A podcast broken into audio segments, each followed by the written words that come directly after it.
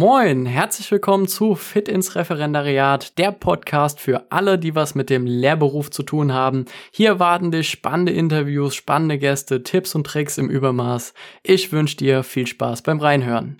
So, jetzt wieder eine Frage zur Krankenversicherung im Referendariat.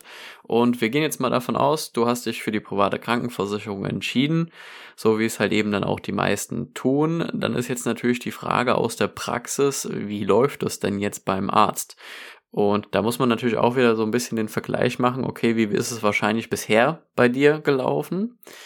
Und da warst du ja in der gesetzlichen Krankenkasse sehr wahrscheinlich, außer deine Eltern waren davor schon mit dir zusammen in der privaten. Dann weißt du natürlich, wie das funktioniert.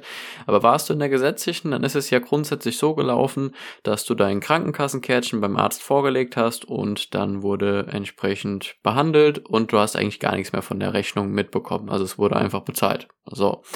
In Zukunft wird es halt eben anders laufen. Dann solltest du zum Arzt gehen und dich auch kenntlich machen als Privatpatient, also auch sagen, dass du privat krankenversichert bist. Dann weiß er auf jeden Fall, was da schon mal zu tun ist, nämlich dir eine Rechnung zu senden, da du die Rechnung nämlich jetzt selber bezahlen musst. Das bedeutet, der Arzt sendet dir die Rechnung per Post nach Hause zu. Das ist jetzt, also auch da lass dich nicht verwirren, die Rechnung kommt nicht zwangsläufig direkt vom Arzt selber. Manchmal ist da so ein ähm, ja, Finanzdienstleistungsunternehmen dazwischen geschaltet, das quasi das Inkasso vom Arzt macht und die die Rechnung zusendet und das Ganze für den unternimmt. Also lass dich da jetzt nicht von irgendwelchen anderen Namen auf der Rechnung erstmal verwirren. Lies sie dir in Ruhe durch und dann wirst du sehen, das ist die Arztrechnung von der Behandlung von vor zwei, drei Wochen, die du halt eben mal gehabt hast.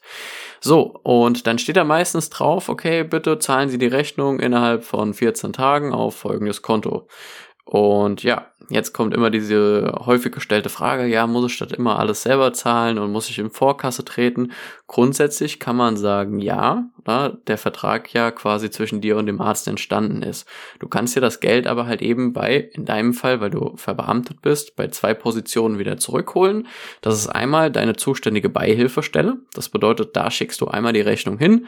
Das funktioniert mittlerweile auch digital. Also mittlerweile gibt es sogar die E-Beihilfe. Das heißt, äh, Internetportal oder auch Handy-App kannst du das einreichen. Ansonsten bleibt dir natürlich immer auch der Postweg übrig, wenn du daran Interesse hast. Und die andere Seite ist halt eben deine Krankenversicherung, für die du dich entschieden hast. Und im Endeffekt, je nachdem, welchen Beihilfesatz du hast, gehen wir jetzt mal wieder vom Standard aus, 50 Prozent, kriegst du halt eben 50 Prozent der Beihilfe Leistung von deiner zuständigen Beihilfestelle und die anderen 50 Prozent der Rechnung kriegst du über deine Krankenversicherung.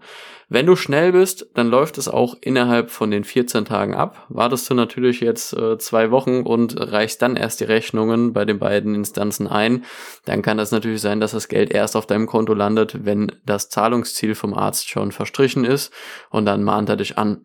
Also, was lernen wir da draus?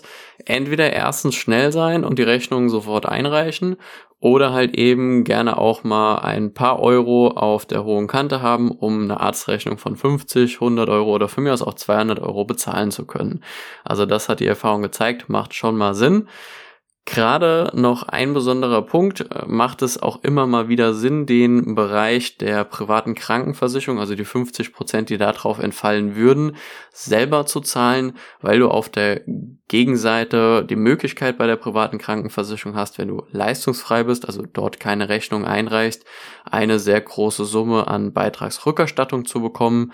Also wenn du beispielsweise 50 Euro pro Jahr an Arztrechnungen äh, produziert hast, dann würde ich mir halt die einen 25 Euro bei der Beihilfestelle holen, aber die anderen 25 Euro würde ich nicht unbedingt bei der privaten Krankenversicherung einreichen, da man in der Regel so zwischen 3, 4, 500 Euro an Beitragsrückerstattung sehr wahrscheinlich auch zurückbekommen kann und das macht man sich dann halt eben kaputt, sobald man quasi ein Euro einreicht. Ausnahme kann da sein, das musst du aber auch wirklich gucken, zum Beispiel Vorsorgeuntersuchungen, die können davon ausgenommen sein, dass man die trotzdem einreichen kann. Aber das kommt wirklich auf deinen Tarif, den du ausgewählt hast, an. Wenn du da Unterstützung brauchst, sprich mich gerne an und dann können wir auch deine restlichen Fragen klären.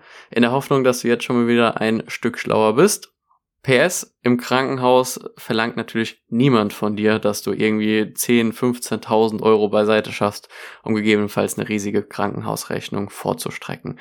Also da keine Angst. In diesem Sinne, melde dich einfach und viel Spaß und viel Erfolg im Referendariat.